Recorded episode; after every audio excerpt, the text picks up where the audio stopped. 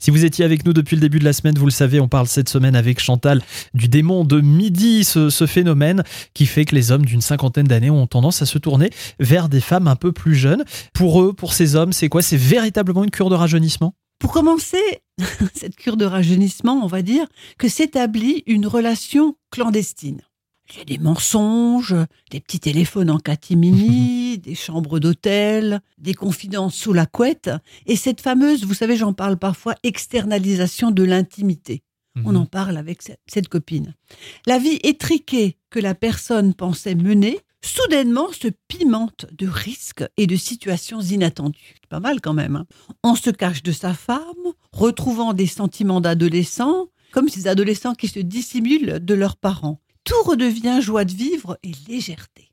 L'homme retrouve sa séduction et sa virilité avec une partenaire plus jeune et gratifiante. Elle le complimente, le trouve irrésistible, profite de son expérience de vie et bientôt émergera, surtout pour elle, le désir de faire un bébé avec cet homme-là. Mais pour lui, est-ce que lui, finalement, il tombe véritablement amoureux ou alors est-ce que c'est juste une passade? Alors on peut dire qu'il arrive qu'un homme soit réellement amoureux de sa nouvelle partenaire et qu'un vrai couple puisse se former. D'ailleurs, Ah, c'est ce que l'on voit Mhm. hein, dans la vraie vie. Avec euh, voilà, la situation clandestine peut perdurer sans forcément basculer dans la famille recomposée aussi. Il y a ce qu'on appelle des amants chroniques. Ah ouais Ils sont amants pendant des dizaines d'années. hein. Et la notion également de double vie. Eh ben dis donc, sacré démon que ce démon de midi.